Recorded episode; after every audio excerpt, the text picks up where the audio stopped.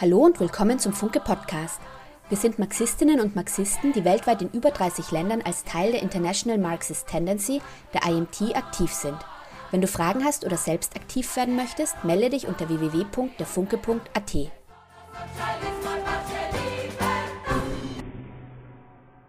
Kurz Corona-Kapitalismus, diese Welt braucht eine Revolution. Also eine Diskussion, die nicht spezifisch zur Frauenfrage, sondern sehr allgemein gefasst ist. Warum machen wir das so?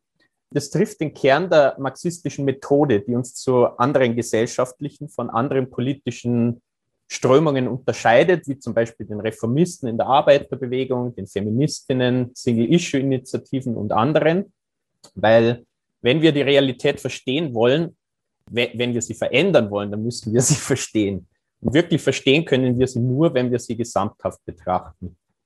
Und wie in der ersten Diskussion gesehen, ist die Frage der Frauenunterdrückung und Frauenbefreiung untrennbar verbunden mit dem Kapitalismus und damit auch mit dem Klassenkampf zwischen Arbeiterklasse auf der einen Seite und Kapitalisten auf der anderen Seite. Tatsächlich sind die in der Diskussion genannten Aspekte zentral für ein Verständnis für den derzeitigen Zustand der Welt, natürlich mit der Ausnahme von Sebastian Kurz, der ist ein spezifisch österreichisches Problem und wenn man sich die Medien so anschaut, ist dessen Ablaufdatum äh, auch schon immer näher gerückt und wäre noch viel näher, wenn es eine gescheite klassenkämpferische Opposition geben würde. Aber wenn wir den jetzt erstmal für eine Zeit lang vergessen und mit dem können wir uns am Ende vom Referat noch auseinandersetzen, wenn wir die wichtigeren Dinge geklärt haben, dann können wir uns auf die Gesamtsituation fokussieren, in der die Welt seit ziemlich genau einem Jahr steckt und die ist gekennzeichnet von, man muss es so ausdrücken, von multiplen Krisen. Da gibt es so einiges. Die Corona-Pandemie, äh, die tiefe Wirtschaftskrise, eine Krise des politischen Systems in allen Ländern, steigende Polarisierung zwischen Arm und Reich, also zwischen der Arbeiterklasse auf der einen Seite und dem Kapital auf der anderen Seite, Massenbewegungen, die in den letzten Jahren immer häufiger einen revolutionären Charakter bekommen haben. Und all das hängt tief zusammen und verstärkt sich gegenseitig. Das heißt, die Frage ist, was steckt wirklich hinter der Krise?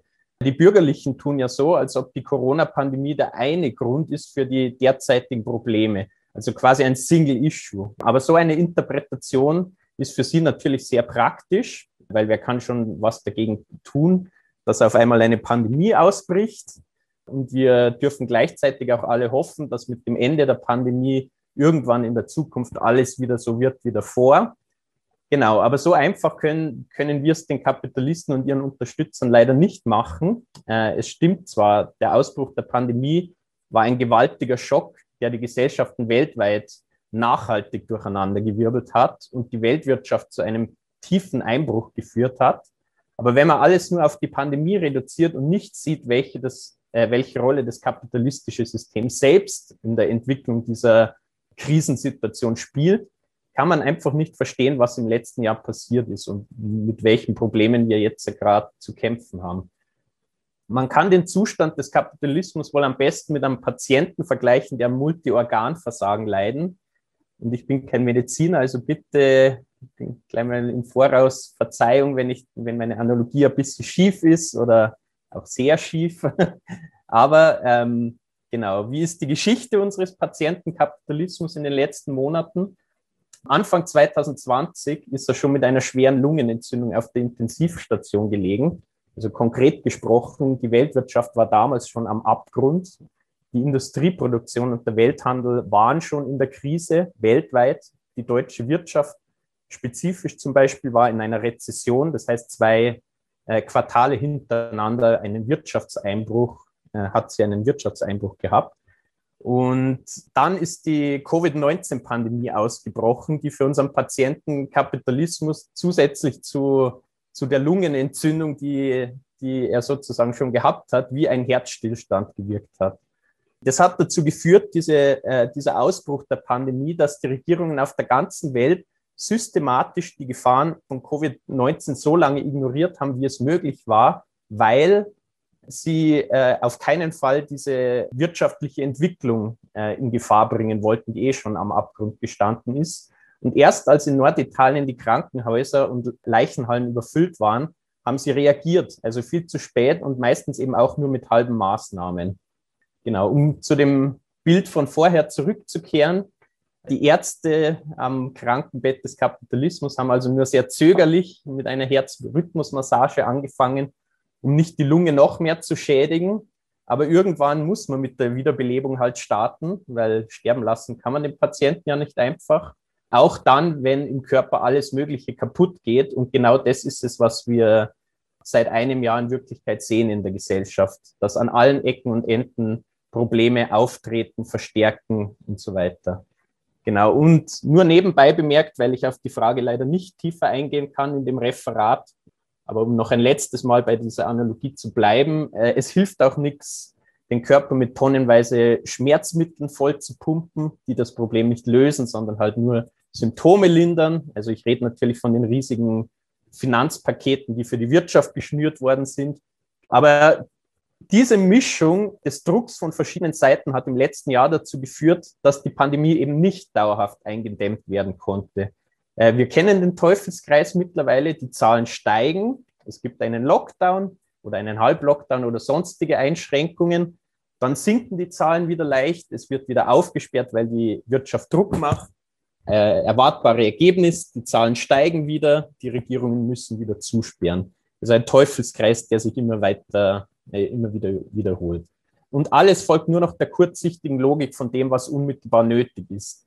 Das ist der Kapitalismus in der Krise. Das System hat so wenig Spielraum, dass Entscheidungen, die langfristig und gesamthaft eigentlich dumm sind, für einzelne Regierungen kurzfristig zur Notwendigkeit werden, äh, um sich über Wasser zu halten. Und all das nur, um die Profitmacherei aufrechtzuerhalten. Auf diese Weise ist die Weltwirtschaft im letzten Jahr völlig eingebrochen. In der EU war der Einbruch zum Beispiel sieben Prozent, der größte seit dem Zweiten Weltkrieg innerhalb von einem Jahr. Und das ist in Wirklichkeit der, der deutlichste Ausdruck dessen, wie tief der Kapitalismus in der Krise steckt. Aber wie sehr das System selber das Problem ist, sieht man dabei insbesondere bei der Frage der Impfungen. An diesem Beispiel sieht man eben deutlich, was die beiden zentralen Widersprüche im Kapitalismus selber sind. Auf der einen Seite äh, ist es eben Privateigentum an Produktionsmitteln und auf der anderen Seite, äh, auf der anderen Seite der Nationalstaat. Und ich werde gleich erklären, was das heißt. Aber eins muss man als erstes klarstellen. Rein vom Standpunkt der Wissenschaft aus gesehen wäre die Pandemie in den Griff zu bekommen, insbesondere in den letzten Wochen und Monaten. Allein in der EU sind mittlerweile vier verschiedene Impfstoffe zugelassen.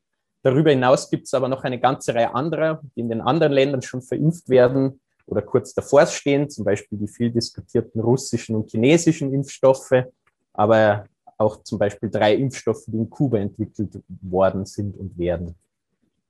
Genau. Und äh, der Wirkungsgrad dieser Impfung ist nach derzeitigem Stand der Forschung so hoch, dass die Pandemie beendet werden könnte, wenn genügend viele Menschen in einer weltweit koordinierten Kampagne geimpft werden würden.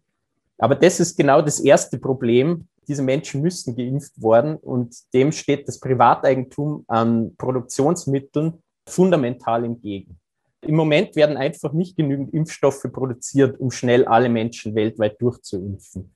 Und dafür gibt es keinen technischen Grund, sondern das Problem ist einzig und allein, dass die einzelnen privaten Konzerne und Firmen, die in die Produktion involviert sind, nur nach ihren eigenen Profitinteressen funktionieren der Zweck der Produktion von Impfstoffen ist für sie eben nicht Leben zu retten, sondern schlicht und einfach Geld zu verdienen.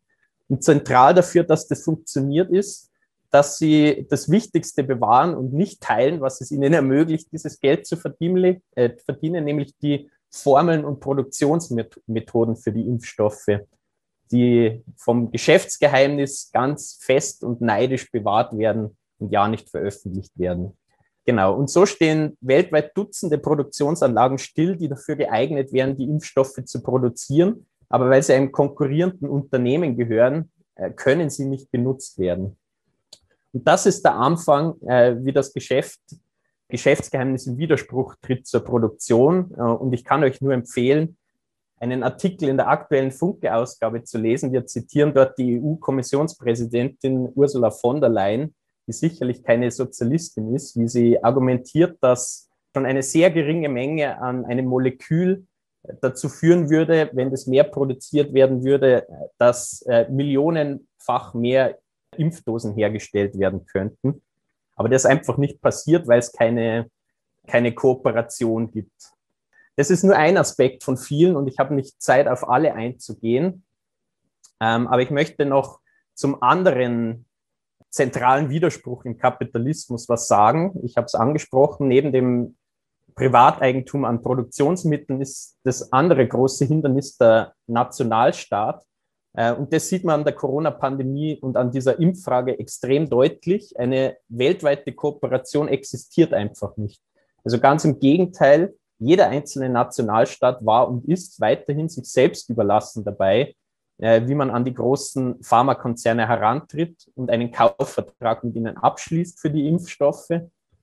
Israel hat zum Beispiel deswegen schon früher als andere Länder so viele Impfdosen kaufen können, weil es bereit war, einen höheren Preis zu zahlen und zusätzlich äh, dem Pfizer-Konzern das Land de facto als Testlabor zur Verfügung gestellt hat. Also was passiert, wenn man eine, eine Bevölkerung durchimpft, indem sie nämlich die Daten der Versicherungen im Zusammenhang mit den Impfungen dem Konzern zur Verfügung stellen. Genau. Und die Geschichte äh, wiederholt sich immer zweimal, einmal tra als Tragödie, einmal als Farce. Der Bezirk Schwarz in Tirol äh, hat jetzt auch die Diskussion mit dem Konzern angefangen, um das Ganze im kleineren Rahmen zu wiederholen, die Durchimpfung äh, in Bezug zur Forschung auf die Südafrika-Variante. Genau. Und die Kehrseite davon ist aber, dass die Länder der sogenannten Dritten Welt wieder mal den Kürzeren ziehen zu Beginn der Pandemie hat es eine Initiative gegeben, dass der Patentschutz für Impfstoffe aufgehoben wird für diese Pandemie, für Covid-19, was aber innerhalb der Vereinten Nationen von den USA, von Japan und der EU, EU blockiert worden ist. Und daher sind die armen Länder im Moment völlig abhängig von Hilfslieferungen, die natürlich viel zu gering sind. Letzte Woche zum Beispiel hat es einen Bericht gegeben, dass Nigeria in den nächsten Monaten Impfdosen für insgesamt acht Millionen Menschen bekommen wird, bei einer Bevölkerung von über 200 Millionen mittlerweile. Genau. Also es reicht vorne und hinten nicht. Und so werden die ärmeren Länder in den nächsten Jahren nicht nur weiter leiden, sondern eben auch einen Herd darstellen für Mutationen, gegen die die Impfstoffe potenziell nicht schützen und so die Pandemie in neuen Wellen potenziell äh, weiterlaufen lassen. Genau, und so wird an diesem Beispiel der Impfungen völlig klar, warum die Herrschaft der Kapitalisten ein Problem für die Menschheit ist. Genau, was ist unsere Antwort darauf? Es ist eigentlich ganz einfach und das ist der Kern dessen, wofür wir kämpfen. Genau, und deswegen erkläre ich das einfach kurz. Der Kern ist, dass statt den Kapitalisten die Arbeiterinnen und Arbeiter die Macht in der Gesellschaft selbst übernehmen müssen und auf dieser Basis eine demokratisch geplante weltweite Planwirtschaft errichten können. Äh, was würde es konkret in der jetzigen Situation heißen? Konkret zu den Impfungen. Wir hätten schon zu Beginn der Pandemie, wenn sie sich überhaupt so verbreiten hätte können, äh, schon damit begonnen, systematisch Fabriken zu bauen für Impfstoffe, die es damals noch nicht gegeben hat. Im Kapitalismus ist das nicht passiert, weil es halt finanziell extrem risikobehaftet ist. Aber was ist eine Fabrik, die vielleicht nicht gebraucht wird gegenüber einer weltweiten Pandemie, die aber eine Million Leben kostet? Man hätte planmäßig diese Ressourcen einfach in die Hand nehmen können. Wir hätten auch einen weltweiten Plan für die Verteilung von Impfstoffen auf der Basis von Bedürfnissen, nicht vom Reichtum ausgearbeitet. Äh, besonders betroffene Gebiete wären zuerst beliefert worden und gleichzeitig auch wirtschaftlich unterstützt. Wir hätten von Anfang an alle Forschungsergebnisse vollständig veröffentlicht damit eine Kooperation zwischen verschiedenen Teams möglich äh, ist und so viel schnellere und viel wirksamere Impfstoffe möglich gemacht werden. Und das wäre eben eine Grundlage dafür gewesen, mehr Menschen zu überzeugen, sich impfen zu lassen. Also selbst aufs Individuelle, Individuelle runtergebrochen ist die Planwirtschaft ein Vorteil. Genau. Und das hätte mit aller Wahrscheinlichkeit dazu geführt, dass die Pandemie schon längst besiegt wäre. Genau. Und deswegen kämpfen wir eben für die Verstaatlichung der großen Konzerne und der, und der Banken und der Arbeiterkontrolle. Äh, das ist keine Forderung, die einfach nur eine gute Idee oder sowas wäre. Und wir Marxisten meinen, wir sind halt besonders intelligent, weil wir so eine gute Idee popularisieren wollen, sondern es ist eine Forderung, die unmittelbar und unbedingt notwendig ist, um die Katastrophe zu stoppen, die derzeit die Menschheit befällt es ist ja nicht nur die Pandemie, sondern es sind auch so Dinge wie der Klimawandel, der ungehindert weiter fortschreitet und die Zukunft bedroht, sind Probleme wie Armut, Hunger, Massenarbeitslosigkeit, die im letzten Jahr extreme Ausmaße angenommen haben. Genau. Insgesamt sind im Jahr 2020 laut einer Schätzung 255 Millionen Arbeitsplätze weltweit verloren gegangen. Allein in Österreich ist die Arbeitslosigkeit seit letztem Jahr um fast 30 Prozent gestiegen.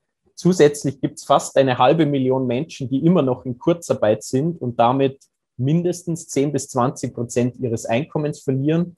Viele viel mehr, indem zum Beispiel Überstunden in der Industrie und Trinkgelder in der Gastronomie die ein wichtiger Teil vom Lohn sind und von denen auch viele abhängig sind, äh, eingebrochen sind.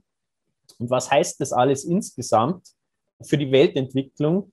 Die ILO, die International Labour Organization, liefert die Zahlen, die eindeutig sind. Nur vorausgeschickt, die äh, ILO ist äh, Teilorganisation der Vereinten Nationen, also sicher nie, niemand, der Fake News verbreitet, um Klassenkampf zu führen, also eher das Gegenteil.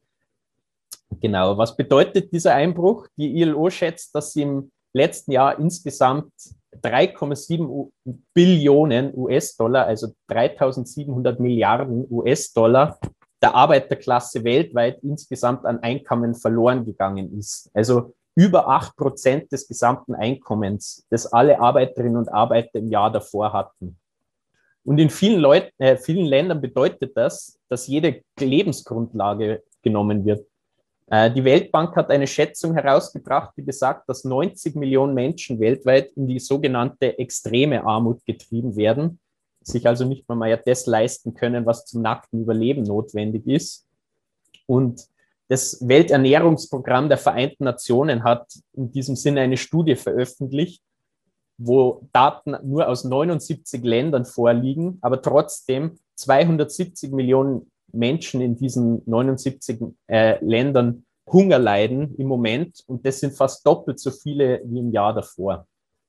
Genau, also der Kapitalismus zeigt einfach in der Krise überdeutlich, dass er keine Zukunft bietet. Und selbst in so Ländern wie den USA äh, zeigt er das. Äh, selbst in den USA ist der Hunger angekommen. 50 Millionen Menschen, also fast ein Sechstel der Bevölkerung ist dort mittlerweile davon abhängig, dass, dass sie bei Foodbanks und anderen gemeinnützigen Organisationen Essen bekommen. Genau. In so einer tiefen Wirtschaftskrise könnte man ja meinen, dass es für alle in der Gesellschaft bergab geht, aber wir wissen, äh, genau das Gegenteil ist der Fall. Äh, und ich habe eben gerade davon äh, geredet, dass die Arbeiterinnen und Arbeiter insgesamt 3,7 Billionen US-Dollar verloren haben letztes Jahr. Wo ist dieser Reichtum hingegangen? In einem schwarzen Loch verschwunden. Äh, Oxfam äh, hat eine Studie herausgegeben, die zeigt, dass heute 3,9 Billionen US-Dollar mehr in der Hand von Milliardären sind als noch vor einem Jahr. Genau, ein Teil davon geht, äh, geht darauf zurück, dass es mehr Milliardäre gibt als noch vor einem Jahr. Also insbesondere in China äh, ist die Zahl der Milliardäre besonders stark gewachsen. Ein Zeichen davon, dass dort kein Kommunismus oder Sozialismus herrscht, was auch immer Propaganda von Bürgerlichen oder Stalinisten behaupten will. Genau, aber das meiste ist eine Folge davon, dass die reichsten Menschen auf der Welt noch mal viel, viel reicher geworden sind als im Jahr äh, zuvor. Der Unterschied zwischen arm und reich nimmt mittlerweile Dimensionen an, die man äh, auch mit viel Fantasie sich nicht mehr vorstellen kann. also äh, nur eine Zahl noch und dann lasse ich euch mit Zahlen äh, in Ruhe erst einmal, äh, an der man diese Ungleichheit plastisch gut sieht. Äh, alleine die 9, 15 reichsten Menschen in den USA, USA sind im letzten Jahr um 64 Prozent reicher geworden. Das sind insgesamt 540 Milliarden US-Dollar. Nur zum Vergleich, es würde genau die Hälfte von diesem Zugewinn, also nicht vom Vermögen, sondern nur vom Zugewinn der 15 reichsten Menschen ausreichen, damit dieses Jahr niemand auf der Welt hungern müsste. Und der Kapitalismus macht also gerade in der Krise die Armen immer ärmer, aber die Reichen werden in der Krise in Wirklichkeit nicht äh, trotz der Krise, sondern wegen der Krise immer reicher. Und das ist gerade äh, äh, in so einer tiefen Krise, in, in der alles hinterfragt wird, eine extrem gefährliche Situation für die Herrschenden Voll. Also äh, es gibt ja oft Diskussionen darüber, sind Menschen irgendwie fortschrittlich oder rückschrittlich, soziale Wesen oder Individualisten oder so.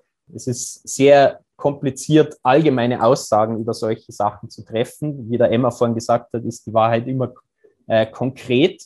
Aber insgesamt gesehen ist das menschliche Bewusstsein in, in sogenannten normalen Zeiten sehr konservativ. Ähm, normalerweise sind die meisten Menschen eben damit mehr oder minder zufrieden, wenn sich nicht viel ändert. Wenn man sein normales Leben leben kann, wenn man seinen Job hat, mit dem man sich und seine Familie ernähren kann, wenn man studiert oder in die Schule geht, wenn man ein bisschen mit der Familie oder Freud, Freunden Zeit verbringen kann, vielleicht am Wochenende fortgehen, auf ein Konzert gehen, Fußball spielen oder vielleicht einfach nur Fußball schauen, wenn man nicht so sportlich ist. Genau, und man kann vielleicht nach ein bisschen Sparen auch einmal im Jahr in den Urlaub fahren.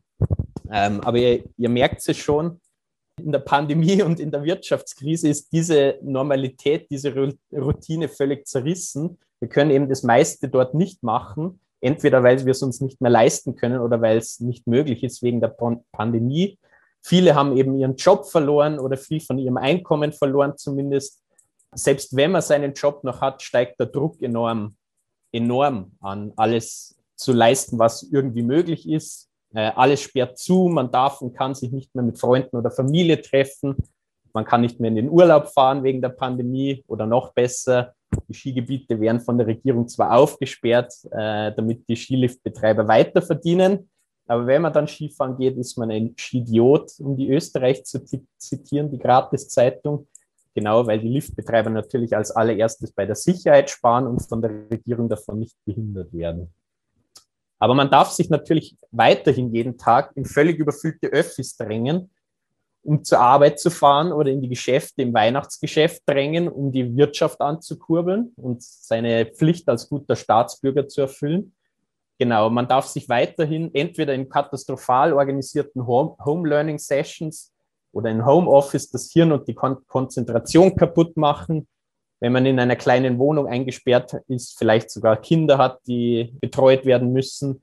Oder man darf äh, alternativ in die Schulen oder in die Fabriken, wo man sich in einen Klassenraum oder an ein Fließband drängen darf. Aber wehe, wenn man dann danach, nach der Schule oder nach der Arbeit noch mit Freunden im Park sitzt, dann bekommt man es mit der Polizei zu tun. Gleichzeitig darf man sich anschauen, wie die Reichen einfach nach Dubai fliegen können und dort Party machen. Wenn man sich auf Instagram die Bilder anschaut, die meisten von ihnen sind eh schon geimpft, weil sie das Geld haben und auf dem Schwarzmarkt die Impfstoffe bekommen. Äh, oder man darf sich anschauen, wie ein Arnold Schwarzenegger aus seinem Pool predigt, dass man vernünftig sein soll und daheim bleiben soll. Genau, also man darf sich anschauen, wie die eigenen Eltern oder Großeltern immer noch nicht geimpft worden sind, aber alle möglichen Politiker, Beamten, Kapitalisten schon, weil sie sich eben selbst als systemrelevant einstufen oder einfach das Geld haben, äh, um sich den Impfstoff zu beschaffen. Und die Leute haben dann noch die Frechheit, uns allen abzuverlangen, dass man halt für das Wohl der Allgemeinheit Opfer bringen muss, wo sie kein bisschen Opfer bringen. Und so eine Situation ist es. Ich habe davon geredet, dass das Bewusstsein normalerweise konservativ ist, aber solche tiefen Widersprüche rütteln das Bewusstsein unmittelbar auf und ohne dass man zu einem vorherigen Stand der Dinge zurückkehren könnte. Weil wenn man nicht mehr so weiterleben kann wie bisher in seiner normalen Routine, die durch die Krise zerstört worden ist und immer weiter zerstört wird, und wenn man gleichzeitig mit anschauen muss, wie die herrschende Klasse nicht nur weitermacht wie bisher, sondern im Gegenteil immer reicher wird, immer unverschämter und abgehobener sich äh, aufführt, dann steht, entsteht einfach eine Wut äh, in der Gesellschaft, die, die im Moment keinen Ausdruck findet, aber die sich una unaufhaltsam unter der Oberfläche aufstaut. Genau. Und gleichzeitig drängt sich dadurch eben auch die Notwendigkeit selber auch etwas zu tun, um die eigene Lebensgrundlage zu verteidigen. Weil wenn sich die Dinge nicht ändern, ähm, in, in diese Richtung wird ein normaler Arbeiter, eine normale Arbeiterin nicht einfach weiterleben können. Äh, und genau diesen Prozess, den ich beschrieben habe, das ist das, was der russische Revolutionär Leo Trotzki den Molekularprozess der Revolution genannt hat. Er hat es genannt, genannt den Molekularprozess der Weltrevolution. Die kapitalistische Gesellschaft ist eben weltweit wie ein Dampfkochtopf, bei dem das Ventil kaputt oder verstopft ist. der Druck baut sich immer mehr auf. Die Kartoffeln stehen schon seit Stunden auf dem Herd und man merkt vielleicht außen noch gar nichts, dass die Explosion kurz äh, bevorsteht, aber irgendwann geht das Ganze unweigerlich in die Luft. Genau. Und wenn man sich nur die letzten Tage anschaut, sieht man eben Massenbewegungen und Massenbewegungen teilweise mit revolutionären Charakter in einer ganzen Reihe von Ländern, wo man sieht, dass diese Explosionen uns immer näher kommen. Genau, nur ein paar Beispiele. Ich kann äh, in allen nicht ins Detail gehen, ähm, aber man kann gut sehen, wie es unter der Oberfläche brodelt. Falls ihr das mitbekommen habt, im Senegal hat sich in den letzten Tagen eine Aufstandsbewegung entladen, die dazu geführt hat, dass die Regierung teilweise die Kontrolle über die Hauptstadt verloren hat oder zumindest über Teile der Hauptstadt. In Lateinamerika hat es in den letzten Monaten in einer ganzen Reihe von Ländern Massenbewegungen gegeben. Jetzt gerade aber in Paraguay eine, die so stark ist, dass die halbe Regierung zurückgetreten ist. Also anders als in Österreich, wo Regierungen nicht zurücktreten oder Teile oder Minister.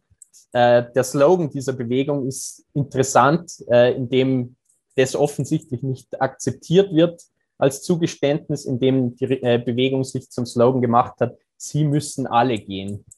Genau. Und besonders in Myanmar hat sich nach dem Militärputsch Anfang Februar äh, eine revolutionäre Massenbewegung entwickelt, die die neue Militärmacht dort tief erschüttert hat. Äh, es hat eine Reihe von großen Streiks und Generalstreiks gegeben. Viola ist ja schon kurz darauf eingegangen. Es haben Studenten und Schüler äh, Streiks organisiert, aber auch immer öfter Arbeiterinnen und Arbeiter im Textilbereich. Äh, es hat Eisenbahnerstreiks gegeben, Streiks im Handel. Äh, und das Militär weiß sich nicht mehr anders zu helfen als durch rohe Gewalt Bisher sind 60 Demonstranten erschossen worden und äh, man muss das einordnen. Das ist kein Zeichen der Stärke dieser Militärregierung, dieser neuen, sondern es ist ein Zeichen der Schwäche. Ähm, sie wissen sich nicht mehr anders zu helfen. Es gibt zum Beispiel Berichte davon, äh, dass hunderte Polizisten gekündigt haben oder sogar desertiert sind, weil sie die Unterdrückung nicht mehr mittragen wollen. Diese Polizisten sind auch teilweise nach Indien geflohen, äh, wo sie eine weitere Massenbewegung vorfinden, die die letzten Wochen äh, das Land auf den Kopf gestellt hat, äh, wo die Bauern die Hauptstadt belagert haben und erst kürzlich, kurz davor, ein riesiger Generalstreik stattgefunden hat, an dem laut verschiedenen Berichten bis zu 250 Millionen Menschen teilgenommen haben. Also ein Ausmaß, das man sich äh, in Europa nur schwer vorstellen kann. Genau. Aber diese Bewegungen sind eben bei weitem nicht nur auf Länder der sogenannten dritten Welt beschränkt. Wenn man ein bisschen über die vergangenen Tage rausschaut, sieht man, dass auch in Polen, wo wir einen Workshop noch äh, morgen haben werden äh, und ich deswegen nichts vorwegnehmen möchte, eine große Bewegung gegen die Abtreibungsverbote der Regierung gegeben hat. Äh, in Frankreich, es ist angesprochen worden, aber besonders die Black Lives Matter Bewegung letzten Sommer hat gezeigt, was für eine tiefe Wut auch im sogenannten demokratischen Westen herrscht. Genau nachdem der George Floyd von der Polizei in Minneapolis ermordet worden ist und die Proteste ausgebrochen sind, die die dortige Polizeistation angezündet haben, niedergebrannt haben, hat es eine Umfrage gegeben, ob das gerechtfertigt war, diese Polizeistation anzuzünden. Und 54 Prozent der Amerikaner, also eine Mehrheit, egal welcher Partei, haben das bejaht, haben gesagt, es war gerechtfertigt, diese Polizeistation anzuzünden. Genau, nach Schätzungen der New York Times haben insgesamt 30 Millionen Menschen alleine eben in den USA an den Protesten teilgenommen. Und diese Dinge sind eben keine isolierten Phänomene. Äh, das ist ein weltweiter Prozess, der gerade abläuft, der unaufhaltsam Richtung Revolution geht und kein Land auf der Welt kann sich diesem Gesamtprozess entziehen, auch nicht hier in Europa, auch nicht Deutschland oder Österreich. Und diese Analyse haben wir in, de, in den letzten Monaten als Marxistinnen und Marxisten immer wieder beschrieben. Aber ich habe als Antwort oft bekommen, wenn ich das argumentiert habe, ja, ist ja schön und gut, aber schau doch, die einzigen, die bei uns auf die Straße gehen, sind die Rechten und die Corona-Leugner. Und bei uns gibt es sicher keine Revolution. Eher kommen die Rechte an die Macht und so weiter. Ähm, und dem müssen wir antworten. So eine Perspektive hat zwei Probleme. Erstens bedeutet ein revolutionärer Prozess eben nicht, dass es unaufhaltsam nur nach links geht. Es kann heißen, dass es äh, eine Zeit lang nach recht, rechts auch geht in der Dynamik, weil eine revolutionäre, äh, ein revolutionärer Prozess bedeutet, dass eine gesellschaftliche Polarisierung stattfindet. Eine Polarisierung zwischen den Klassen, zwischen Arbeiterklasse und Bourgeoisie. Das, was ich vorhin beschrieben habe bei der Polarisierung im Reichtum, findet auch politisch statt. Und das bedeutet aber nur, dass die Situation auf eine gesellschaftliche Explosion zusteuert. Und politisch drückt sich das eben aus durch eine Polarisierung von äh, nach rechts und nach links und einer Schwächung der politischen Mitte, die in der Krise niemandem was zu sagen hat. Genau. Äh, in dem Sinne ist es eine sehr kurzsichtige Perspektive, nur nach rechts zu schauen, auch in Österreich und auch in Deutschland um es in Kontext zu setzen, die größte Demonstration in den letzten zwölf Monaten in Österreich war zum Beispiel keine Corona-Leugner-Demo, sondern die Black Lives Matter-Demonstration in Wien mit 50.000 Teilnehmern, die innerhalb weniger Tage und Stunden spontan auf die Straße gegangen sind. Ähm, aber vor allem ignoriert diese Perspektive die Frage, warum eigentlich die Rechten überhaupt den Raum haben, ihre Lügen zu verbreiten und damit ein gewisses Echo zu bekommen und der Grund dafür ist, dass die Führung der Arbeiterbewegung und der Linken die völlig falsche Perspektive hat und eine absolute Bremse auf der Situation ist, anstatt der wachsenden Wut einen Ausdruck zu verleihen. Gerade in Deutschland und Österreich sieht man die Folge von, äh, von so einem Fehlen einer Opposition von links äh, gegen die Politik der Herrschenden sehr deutlich. In Deutschland ist die SPD als Merkels Juniorpartner völlig in der bürgerlichen Logik aufgegangen und zerstört sich damit selber. Aber auch die Linke geht nicht etwa nach links, also die Linkspartei. Äh, sie geht nicht in eine Offensive gegen die gesamte Regierung und den Kapitalismus, ganz im Gegenteil, weil sie sich eben als vernünftig darstellen will, nicht das Kapital provozieren will, in der reformistischen, in der reformistischen Logik es vielmehr besänftigen will, heißt es, äh, dass es nicht als Ansatzpunkt wirken kann. Ein Beispiel dazu, die neu gewählte Co-Vorsitzende ähm, Susanne Henning-Welso bietet als eine ihrer ersten Amtshandlungen sozusagen auf Facebook darum, äh, dass man ihr sagen soll, Zitat, was sagt ihr? Warum muss die CDU raus aus der Regierung? Genau, also deutlicher kann man wohl nicht sagen, dass die Perspektive für sie eine rot-rot-grüne Regierung oder realistischer nach den jetzigen Mehrheitsverhältnissen eine grün-rot-rote Regierung wäre. Äh, das Ganze in einer Situation, wo die Grünen seit Monaten als sicherste Option des deutschen Kapitals hergerichtet werden, wo man im Nachbarland Österreich sehen kann, was die Grünen in der Regierung tatsächlich bedeuten, auch wenn man sich nicht mehr an die Schröder-Koalition ab 1998 erinnern kann. Genau, aber noch offensichtlicher wird dieses Fehlen einer Alternative von links eben in Österreich, wo die Regierung schon durch die sich immer weiter zuspitzende soziale Situation immer mehr unter Druck gerät, aber in der Situation die ÖVP und die Kurzklicke von einem Korruptionsverdachtsfall, sogenannten Korruptionsverdachtsfall zum nächsten gehen. Nur um das für die Teilnehmerinnen und Teilnehmer aus Deutschland, die es vielleicht nicht so direkt mitbekommen haben, in Relation zu setzen, womit man als konservativer Politiker in Österreich durchkommen kann Genau, gegen den Finanzminister Blümel wird wegen Korruptionsverdacht ermittelt, weil er eine SMS vom Chef eines Glücksspielkonzerns bekommen hat, äh, in der ein Treffen wegen zwei Gründen vorgeschlagen wird. Erstens ein Problem in Italien von diesem Konzern klären, zweitens wegen Spende. Ähm, es findet dann bei diesem Blümel eine Hausdurchsuchung statt, aber nach einem Anruf von ihm davor geht seine Frau mit seinem Laptop spazieren und dieser kann also erst eine Stunde später sichergestellt werden, als die Hausdurchsuchung stattfindet. Und das alles ist kein Rücktrittsgrund. Gleichzeitig wird gegen einen ehemaligen ÖVP-Justizminister ermittelt, der derweil natürlich nicht als Richter am obersten Verfassungsgerichtshof zurücktreten muss. Weiter ein Millionenauftrag zur Produktion von heimischen FFP2-Masken, der einem Unternehmen mit besten Kurzverbindungen zugeschanzt worden ist äh, das dafür sogar Maschinen geschenkt bekommen hat vom Staat, also finanziert, muss jetzt wieder zurückgezogen werden, nämlich weil sich am Rande von Ermittlungen wegen Menschenhandel herausgestellt hat, dass äh, ein großer Teil dieser Made in Austria Masken einfach in China bestellt worden ist und von äh, Schwarzarbeitern umetikettiert worden ist. Und die Grünen machen einen Offenbarungseid nach dem anderen, indem sie jede ÖVP-Gemeinheit halt loyal mittragen, inklusive die Abschiebung von Kindern und die äh, Ablehnung von minderjährigen Geflüchteten aus den Flüchtlingslagern in Griechenland, die, wie wir alle wissen, in einem desolaten Zustand sind. Genau, und was machen die SPÖ und die Gewerkschaften in der Situation? Sie greifen eben nicht etwa die Regierung und das Kapital frontal an und organisieren nicht auf der Basis von der immer stärker steigenden Wut eine Gegenoffensive, äh, sondern sie geben sich seit Ausbruch der Krise als loyaler, sozialpartnerschaftlicher Gesprächspartner des Kapitals, wo das höchste der Gefühle äh, symbolische Opposition im besten Fall gegen Regierungsmaßnahmen ist. Aber sie machen einfach nichts, was der Regierung oder dem Kapital tatsächlich wehtun würde.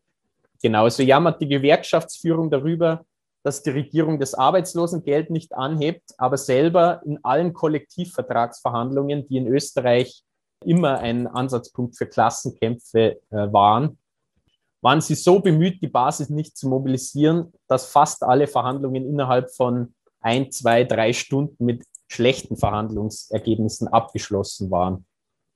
Und das führt dazu, äh, dieses Versagen der Gewerkschaftsführung und der SPÖ und darüber hinaus eben das Versagen der Linken auf Weltebene, dass gegen die Regierung im Moment keinen, es keinen organisierten Ausdruck gibt, der dieser Wut, der in der Arbeiterklasse sich immer mehr anstaut, äh, einen Ausdruck verleiht.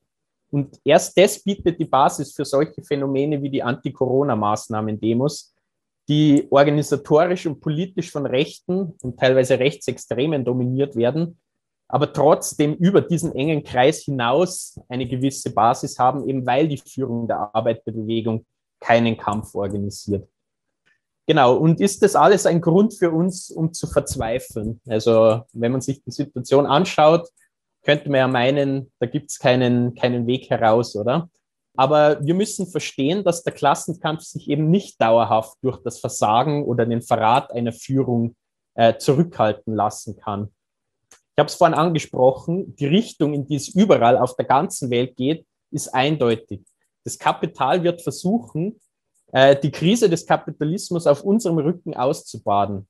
Und das heißt, dass die jetzigen Lohnkürzungen, die jetzigen Arbeitslosenzahlen, die Einschränkungen und Angriffe nur ein Vorge Vorgeschmack sind gegen weit größere Angriffe, die uns in den nächsten Jahren noch bevorstehen.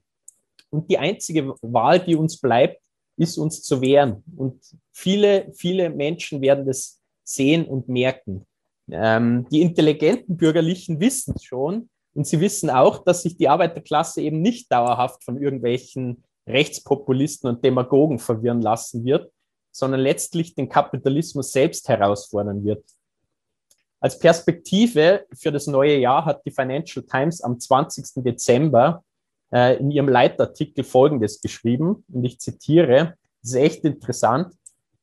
Sie sagen, Gruppen, die durch den wirtschaftlichen Wandel zurückgelassen werden, ziehen immer mehr den Schluss, dass die Leute, die am Ruder sind, sich nicht um ihr Leid kümmern, oder noch schlimmer, dass sie die Wirtschaft im Sinne ihres eigenen Vorteils manipuliert haben. Und dann sagen sie weiter, langsam aber sicher bringt das den Kapitalismus und die Demokratie in ein Spannungsverhältnis miteinander.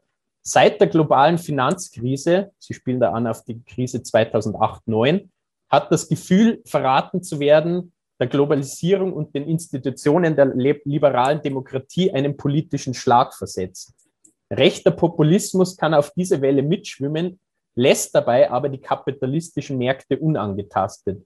Und was ziehen Sie für eine Schlussfolgerung daraus? Nicht so wie die Linken, die sagen, okay, es ist alles für immer weg, Faschismus steht vor der Tür. Sie sagen, die Financial Times, aber da er, also der Rechtspopulismus, seine Versprechen gegenüber den wirtschaftlich Frustrierten nicht einhalten kann, ist es nur eine Frage der Zeit, bevor die Missgabeln gegen den Kapitalismus selbst erhoben werden und gegen die Reichen, die von ihm profitieren. Also die intelligenten Bürgerlichen haben eine sehr, sehr realistische Perspektive.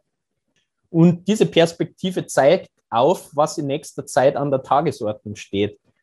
Und auch wenn die Führung der Gewerkschaften und Arbeiterparteien ihre Politik nicht ändern, sondern sich mit ihren reformistischen und sozialpartnerschaftlichen Methoden den Kampf sogar in den Weg stellen, wird das langfristig eben nicht bedeuten, dass keine Kämpfe stattfinden, sondern eben nur, dass sich die Arbeiterinnen und Jugendlichen neue Methoden, eine neue Führung und ein neues Programm suchen werden und suchen müssen.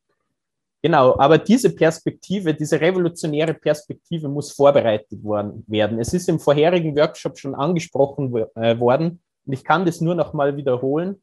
Was es braucht, ist ein revolutionäres Programm, das, wie, wie ich vorhin beschrieben habe, den Kapitalismus als Ganzes ins Visier nimmt und beseitigen kann. Aber diese Perspektive braucht eben eine Organisation, die für sie kämpft eine alternative Führung vorbereitet und den Sieg gegen den Kapitalismus organisiert, praktisch organisiert. Und dafür kämpft die IMT weltweit, der Funke in Deutschland und in Österreich.